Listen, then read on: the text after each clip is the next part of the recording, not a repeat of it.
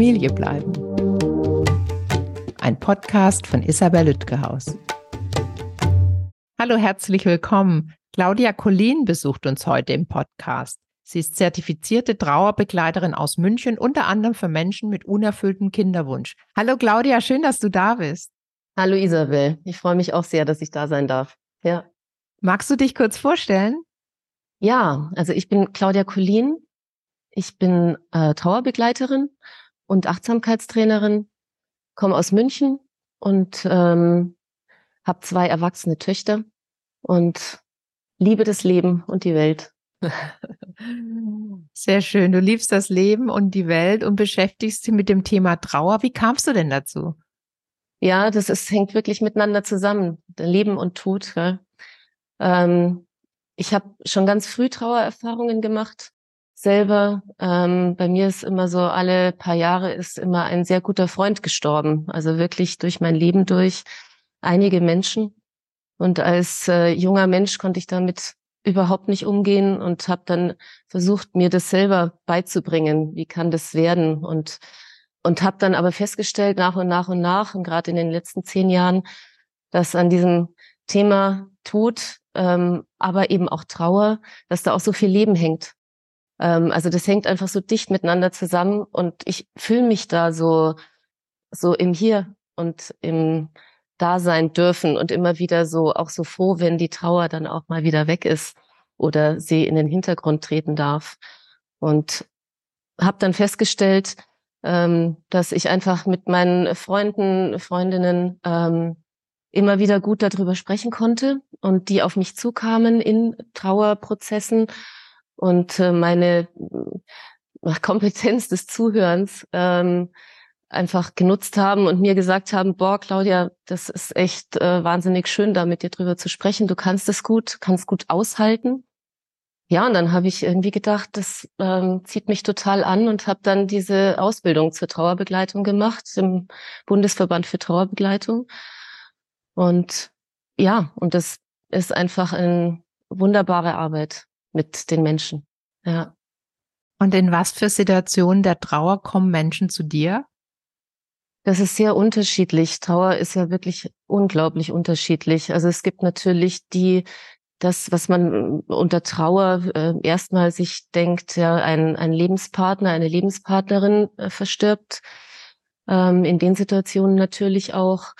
Ähm, aber auch späte Trauer ist ein großes Thema. Also wenn Menschen in meinem Alter ähm, irgendwie merken, irgendwas stimmt nicht. Und dann feststellen, habe ich begleite ich gerade eine Dame, ähm, dass der Vater, der Bruder oder die Mutter sehr früh verstorben sind und das als Kind, Jugendlicher nicht eingeordnet werden konnte und dann irgendwo hinweggepackt. Und dann taucht es irgendwann, gerade wenn man älter wird, wieder auf. Und ähm, und das ist schön, wenn sich Menschen dann da auf den Weg machen, denn da kann viel nochmal in Ordnung gebracht werden oder am eigenen Leben verstanden, wenn ich mich mit der Trauer auch nach 30 Jahren nochmal auseinandersetze. Dann natürlich Menschen, die ähm, auch, wie ich, Freunde, Freundinnen verloren haben, ähm, was schwierig ist, weil das wird in der Gesellschaft oft so, naja, war ja nur eine Freundin ähm, weggetan. Oft sind es ja auch Themen, die dann oft mit äh, hätte ich noch mit mit mit Schuld verbunden sind, mit ich habe die Freundin nicht mehr angerufen, eine Woche später war sie tot und was auch immer.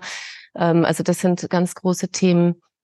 Ähm, dann aber auch im, im rund um das Thema Kinder, ähm, Fehlgeburten, stille Geburten.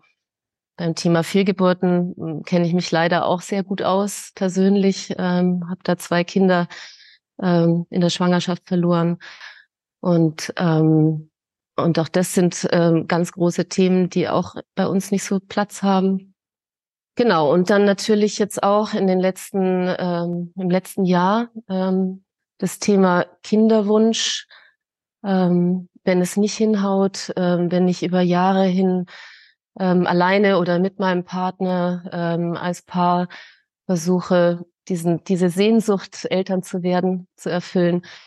Wenn das nicht hinhaut oder ich weiß noch nicht, haut's hin oder nicht oder werde ich Eltern, muss ich mich von dem Wunsch verabschieden. Ähm, genau, da bin ich jetzt auch ähm, sehr intensiv mit den Menschen im Kontakt. Ja. Und genau darüber möchten wir heute ja sprechen. So haben wir uns auch kennengelernt. Du bist auch Expertin bei Familyship, ja. wo du eben mit Menschen arbeitest, die einen unerfüllten Kinderwunsch haben. Und das ist unser, unser Thema heute. Und zwar konkreter geht es darum, wenn Menschen sich trennen, oft auch ja so in den 30ern, sage ich mal, nach einer mhm. längeren Beziehung vielleicht und mit dem anderen, mit der anderen keine Kinder bekommen haben aus irgendwelchen Gründen. Jetzt die biologischen würde ich gern heute mal äh, äh, außen vor lassen. Und die Trennung nicht nur bedeutet, die Partnerschaft endet, sondern eben auch, zumindest im Moment, die naheliegende Möglichkeit, Kinder in die Welt zu setzen. Und das kommt ja zur Trennung über das Ende der Beziehung äh, hinaus noch hinzu. Und darüber möchte ich mit dir reden. Was geht denn in Menschen vor in solchen Situationen? Weil sie also das Ende der Beziehung betrauen, aber eben auch die Idee, eine Familie zu gründen, zumindest im Moment. Ja, ja, das ist ein wirklich äh, eine unglaublich schwierige Lebensphase. Ähm, da, da kommen so viele ähm, verschiedene Themen hoch. Einmal natürlich die, die Trauer um die Beziehung. Das ist nochmal ein ganz anderes Thema, das dann oft auch ähm, in den Hintergrund tritt, weil gerade wenn, also die Menschen, mit denen ich da zu tun habe, sind oft dann schon knapp an den 40ern, also so zwischen 35 und 45. Ähm, und ich habe den Eindruck, dass der Kinderwunsch dann erst so richtig klar wird, ähm, nach der Trennung oder während dem Trennungsprozess auch. Ähm, dieses, ja, das ist ja alles vorher irgendwie, ähm, man hat ja noch Zeit und man hat den Partner und dann dauert es vielleicht und dann ist es plötzlich zu Ende und dann ist irgendwie diese Uhr im Hintergrund, ja, diese, das ist wirklich äh, für die Frauen ja ein, ein Wahnsinnsthema, weil man das einfach nicht weiß. Ähm, kann ich noch 45 ein Kind kriegen oder auch äh, hört das mit 40 schon auf? Und das wird, ist wie so eine große Welle, die da über die Menschen schwappt. Und ähm, auch so Dinge wie, wie eine Riesenunsicherheit, die plötzlich entsteht, eine Machtlosigkeit. Ich bin, ich stehe da, ähm, plötzlich ist der Partner weg oder auch die Partnerin. Ja, also Männer betrifft es ja ganz genauso. Ähm, und, und dann ist ja dieses, bis ich jemanden Neues kennenlerne und, ähm, und dann über das Thema Kinder und dann rennt die Zeit davon. Die Gesellschaft macht sein, das, das dazu auch noch, mich sprechen dann als Mensch um die 40 ja ganz häufig Freunde, Bekannte, Eltern, Geschwister an. Oh, wie sieht's denn jetzt aus? Oder boah, das wird jetzt ja wohl nix mehr oder lauter so komische Dinge. Und ähm, da ist eine gigantische Unsicherheit ähm, da und eben dieses, was ich, was ich im Leben, ich kann ja so viel selber tun und mit Disziplin viel erreichen und meine Karriere und all diese Dinge. Aber das mit den Kindern, da kannst du dich ja teilweise auf den Kopf stellen und ähm, da, das funktioniert dann einfach so nicht. Ähm, ja, und da kommt eine Riesentrauer hoch. Das ist ja eine Wahnsinnssehnsucht, die in einem so ist. Und ja, auch was auch an Gefühlen da ist, ist ganz schwierig Neid. Das ähm, thematisiere ich ganz häufig jetzt auch sehr aktiv. Dann ähm, das traut man sich ja kaum auszusprechen. Ähm, Neid auf die anderen, die um mich herum, gerade wenn ich um die 40 bin, äh, scheinbar alle mühelos äh, Familien haben und da scheinbar glücklich sind. Ähm, man sieht es ja oft nur von außen. Und da, da kommen dann auch so Dinge wie, man, man trifft dann die Menschen nicht mehr, man, man zieht sich zurück, ähm, man geht nicht mehr raus, weil man nur noch Kinder wegen sieht oder Familien. Also auch so eine Einsamkeit, die da dazu kommt. Ähm, ich bin ganz alleine auf der Welt, alle anderen, ähm, denen gelingt es alles so. Und was ist mit mir eigentlich falsch? Auch so ein Ding, so bin ich schuld. Das sind auch Themen. Habe ich falsch äh, gegessen, zu viel geraucht, äh, zu viel Alkohol getrunken, Lebenswandel, was auch immer. Ähm, denke ich zu viel? Also all dieses, ähm, ja, eine große Hilflosigkeit und wie soll es jetzt weitergehen? Ja. Ich habe neulich eine Folge mit einer anderen Kollegin aufgenommen, mit Turit Müller, zum Thema, was einem durch den Kopf geht bei einer Trennung. Und mhm. da war unter anderem auch die äh, der Gedanke, habe ich meine besten, fruchtbarsten Jahre an die falsche Person verschwendet, sage ich mhm. jetzt mal so. Also habe ich mir den falschen Mann, die falsche Frau mhm. ausgesucht und, ähm, und dadurch Zeit vergeudet, die uneinholbar ist, vor allem bei Frauen, aber haben wir mhm. im Vorgespräch auch gesagt, es gibt auch Männer, die lieber als junger. Mensch äh, Vater werden wollen und nicht erst mit 70. Deswegen haben die durchaus auch einen Zeitdruck, wenn auch nicht ja. biologisch möglicherweise. Aber bei Frauen, denke ich, ist es noch absehbarer, dass es nicht ewig geht. 45 ist, glaube ich, schon eher seltener. Viele ja. ist so Ende 30 dann auch äh, zumindest nicht mehr so einfach. Und da kann man schon sagen, boah, das waren jetzt zehn Jahre Beziehung. Mhm. Irgendwie kam es nicht zu Kindern, warum auch immer. Vielleicht auch in der Lebensplanung. Und jetzt kann ich ja nicht in den nächsten drei Wochen den nächsten Mann kennenlernen und gleich ja. äh, Kinder zeugen. Das ist ja unwahrscheinlich zumindest. Und da kann ich mir vorstellen, dass da schon auch, was du gerade sagst, unglaublich viel durch den Kopf geht. Tatsächlich auch hat mir neulich eine Frau in der Mediation erzählt, wenn man schon ein Kind hat, ein Einzelkind, mhm aber eben nicht ein Einzelkind wollte, sondern mehrere. Kinder. Und auch der Gedanke mhm. ähm, oder das Ziel ist im Moment äh, nicht, äh, nicht absehbar, dass das möglich wird, noch Geschwisterkinder zu, mhm. zu zeugen. Wobei mir da eine erzählt hat, eine andere Frau in der Mediation, dass sie dann, fand ich auch interessant, mit ihrem Ex-Mann noch ein Kind gezeugt hat. Mhm. damit das erste Kind kein Einzelkind bleibt. Das ist eher die Ausnahme, aber mhm. so als Inspiration mal äh, durchaus erwähnt. Ähm, da würde ich gerne noch einhaken. Gerne. Dieses zweite Kind, ja, also das Geschwisterkind, ähm, habe ich selber persönlich auch die Erfahrung gemacht, ähm, äh, was meine erste Tochter anging. Und ähm, das ist tatsächlich so ein großer Wunsch und ich, ich bin mir fast sicher, dass der dem, dem Wunsch, wenn ich noch kein Kind habe, nahe kommt. Also das ist wirklich nicht ähm, ähm, so, ach, du hast ja schon ein Kind, ja, das habe ich damals gehört, ganz oft. Äh, sei doch froh und das ist doch alles super. Aber das ist so, das hat mich Jahre beschäftigt und ähm, und ich kenne eben auch in der Begleitung andere, die ähm, wirklich dieses, gerade wenn sie selber in einer großen Familie aufgewachsen sind und das ähm, unglaublich genossen haben ähm, mit Geschwistern, dann dieses Thema mit dem Einzelkind, ähm, das sich einfach nicht vorstellen können und auch diese Sehnsucht, auch das nochmal zu erleben und eben diese größere Familie zu sein. Also das ist auch ein, ein gigantischer Wunsch und ähm, sehr nachvollziehbar. Ja. Bevor wir dazu kommen, ähm, wie Menschen mit dieser Trauer und den anderen Gefühlen umgehen können, magst du noch ein, zwei Sätze dazu sagen, ob und wie Männer anders trauen als Frauen. Kann man das pauschal sagen oder ist das zu, zu kurz gedacht? Anders weiß ich nicht, aber jetzt in dem Thema Kinderwunsch ähm, ist natürlich ein Riesenthema, dass Männer einfach nicht schwanger werden können. Ja? Also sie können sich das Kind nicht äh, als Solo-Vater, ja, ähm, wie das ja dieses Wort, was vielleicht heute auch nochmal kommt, Solo-Mutterschaft, das geht da nicht. Also dieser Punkt ist ausgeschlossen.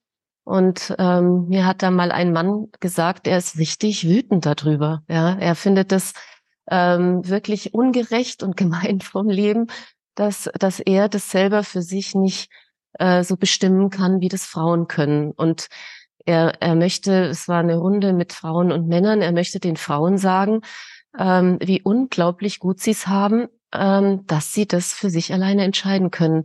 Also das ist ein, ein Thema, was mir damals wirklich so stimmt. Das ist einfach so. Auch wenn die Männer natürlich mehr Zeit haben und dieser Zeitdruck nicht so groß ist.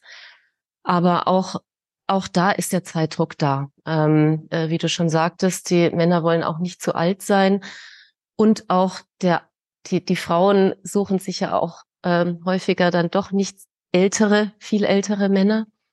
Und ähm, also das ist sehr ähnlich mit dem Zeitdruck.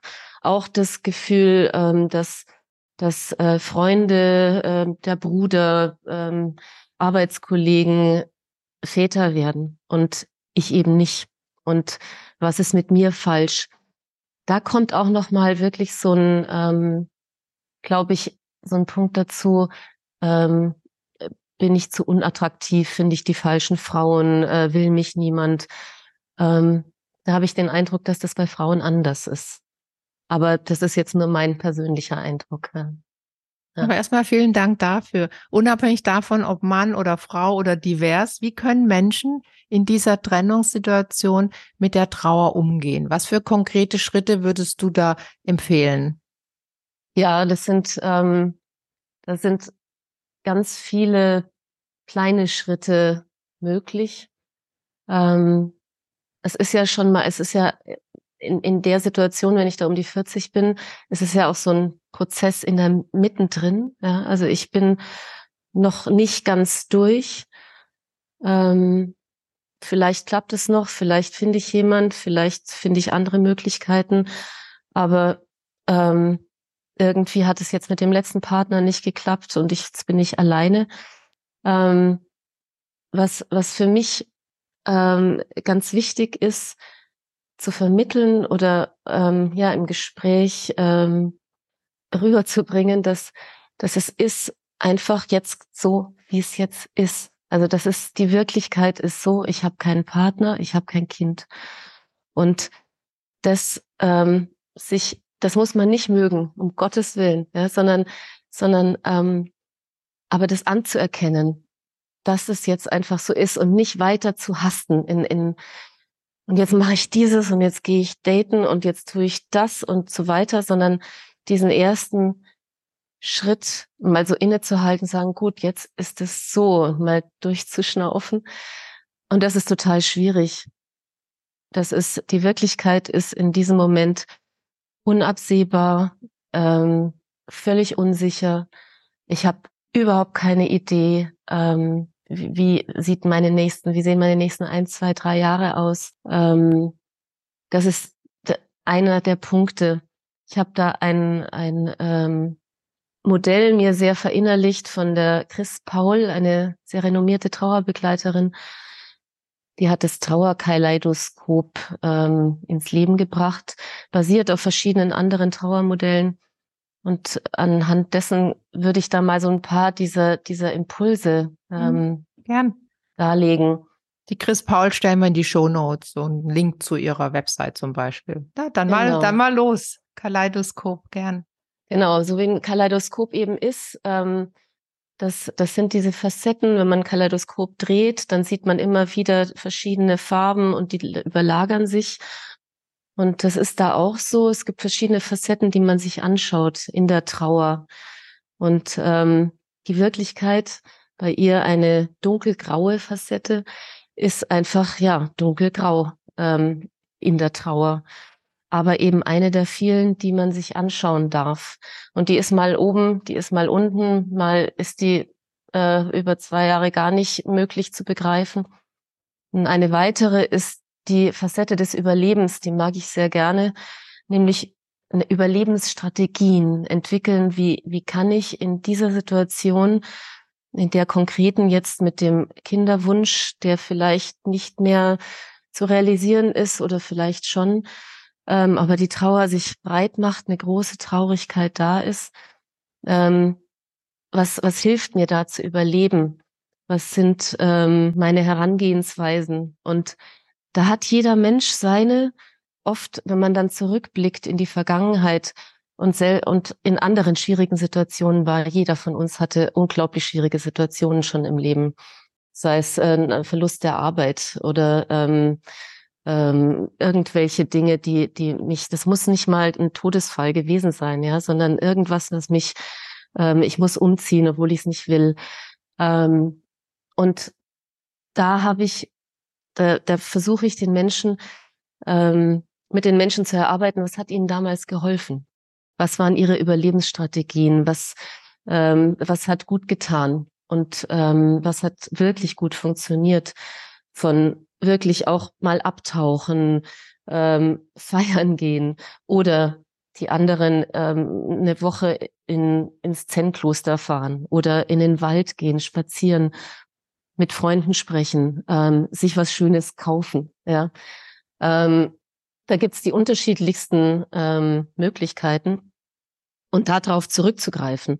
in so einem Trauerprozess auf das, was mich selber früher schon, schon mal da ein bisschen rausgeholt hat, immer wieder so an die Oberfläche gebracht hat.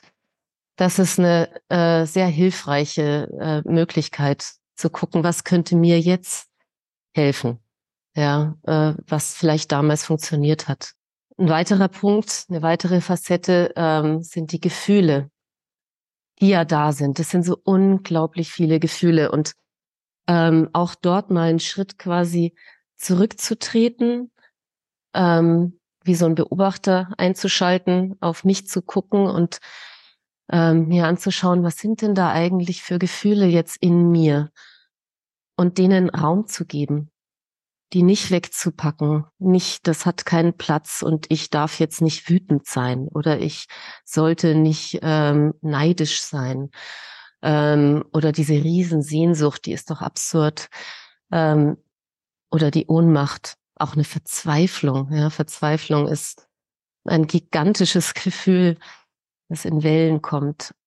Wenn ich aber in der Lage bin, mir das wirklich immer wieder mal anzugucken, also auch für sich selbst zu Hause, ja, ähm, ein Tagebuch zu schreiben, mal mir in mich reinzuhorchen, zu gucken, was ist da und mir das ehrlich zuzugestehen, dann ähm, haben die Gefühle mehr Raum und es ist wie, sozusagen fast wie, wie wie kleine Wesen in mir, die, die sich, denen das gut tut, ähm, gesehen zu werden von mir selbst. Ähm, und da verändert sich was. Ich kann das gar nicht so recht sagen, wie, aber dadurch, dass eben eine Wut oder auch der Neid gesehen wird ähm, und ich mir das eingestehe, ähm, passiert was. Und gerade, ich kann nochmal auf den Neid kommen, das ist wirklich ein wichtiges Gefühl. Neid ist zum Beispiel, das ist bei uns ja ein total in der Gesellschaft ein ganz äh, verpönte Eigensch äh, Eigenschaft, Gefühl, das hat man nicht, das darf man nicht. Aber hinter Neid steht ein Riesenschmerz. Und diesen Riesenschmerz, der diesen Neid verursacht, den dann anzugucken. Der Schmerz, die Verzweiflung, was ist denn das eigentlich? Ähm, das macht den Neid wiederum leichter und ähm, hilft. Gut ist es auch, sich darüber mit ähm, Freunden auszutauschen, Freundinnen. Tatsächlich, das sich zu trauen, ähm, mit jemandem darüber zu sprechen, das auszusprechen und überrascht zu sein, dass ich glaube, fast jeder sagt, es ist zumindest meine Erfahrung, oh, das kenne ich total gut, dieses Gefühl. Ja. Und ähm, das ist aber irgendwie blöd und das sollte man nicht. Und aber und dann da weiter reinzugehen, zu gucken, warum, auf was bin ich denn da neidisch? Und ähm, gar nicht dieser Punkt, ich gönne dem anderen das nicht, der anderen. Ja, ich, um, um zu den Kindern zu kommen, der Neid ist ja nicht, ich gönne der Frau, die ich da mit dem Kinderwagen sehe, nicht, dass sie ein Kind hat. Das ist es ja überhaupt nicht. Ja, also da bin ich mir äh, zu 99 Prozent sicher. Ich freue mich für die, aber ich, ich habe diesen Riesenschmerz in mir, dass ich da eben keinen Kinderwagen schiebe und, ähm, und das mir einzugestehen und mich mit anderen auszutauschen. Genau, dann ähm, gibt es eine weitere Facette, die ähm, sich anpassen, sich nennt. Ähm, die ist wirklich auch ähm, ganz krass, denn das eigene Leben ändert sich. Ich bin alleine, ich habe keinen Partner mehr, ich habe die Reaktionen meiner Freunde, meiner Familie. Äh, wie soll es weitergehen? Ich muss mit äh, ungebetenen Ratschlägen zurechtkommen. Ich probiere mich neu aus. Auch ähm, da, da geht's wirklich um sich anpassen, auch ähm, was gibt's für andere Ideen. Ähm, ich muss mich anpassen, ich muss neue Pläne entwickeln. Will ich Solo-Mutter sein? Ähm, kann ich mir ein Co-Parenting vorstellen? Oder auch und wirklich als, als weitere Option kinderlos zu bleiben. Ja, ist das auch eine Möglichkeit, sich anpassen, vielleicht nicht der Norm entsprechen. Bin ich das? Schaffe ich das? Eine weitere Facette ist das Einordnen des ganzen Lebens, was mich da gerade umwirft, umwühlt. Ja, diese Warum-Fragen. Warum passiert mir das jetzt eigentlich? Ähm, ich habe doch immer mein Schicksal in der Hand gehabt und jetzt plötzlich geht mir das alles aus der aus den Händen ist die Welt gemein? Äh, gibt es einen Gott? Ähm, ich, ich strenge mich doch so an und ich tue alles dafür und es klappt nicht. Also das Weltbild, auch diese Fragen, die kann man sich gut anschauen und für sich immer wieder versuchen neu zu beantworten.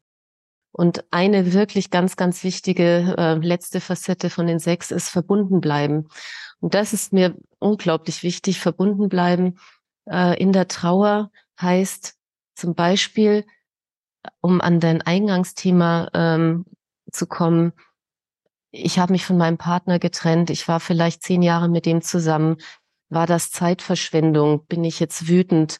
Ähm, und da würde ich mir sehr wünschen, dass, dass Menschen dazu kommen, ähm, Schritt für Schritt auch so eine Partnerschaft gut abzuschließen, dankbar zu sein für gute Momente, für Herausforderungen. Ähm, denn nur dann kann ich gut in den nächsten Schritt gehen. Denn wenn ich immer so einen Wut, Hass, Riesenenttäuschung in, mich in mir trage, an dem anderen gegenüber, ähm, dann, dann ist das wahnsinnig schwierig. Egal für die nächste Partnerschaft, aber auch für, wenn ich tatsächlich Mutter werden sollte oder Vater. Ähm, also dieses Verbundenbleiben mit, mit den Menschen, die in meinem Leben waren, vielleicht äh, nie mehr kommen, aber ja, dass es gut werden kann. Ja. Und diese sechs Facetten, die Wirklichkeit anerkennen, um da wieder abzuschließen, die, die verwandeln sich immer wieder, die sind immer wieder über und untereinander. Und mal ist die eine oben, mal ist die andere. Und damit kann ich wirklich gut arbeiten und ähm, mich besser kennenlernen, ähm, immer wieder aus einer anderen Perspektive auch auf dieses Thema gucken.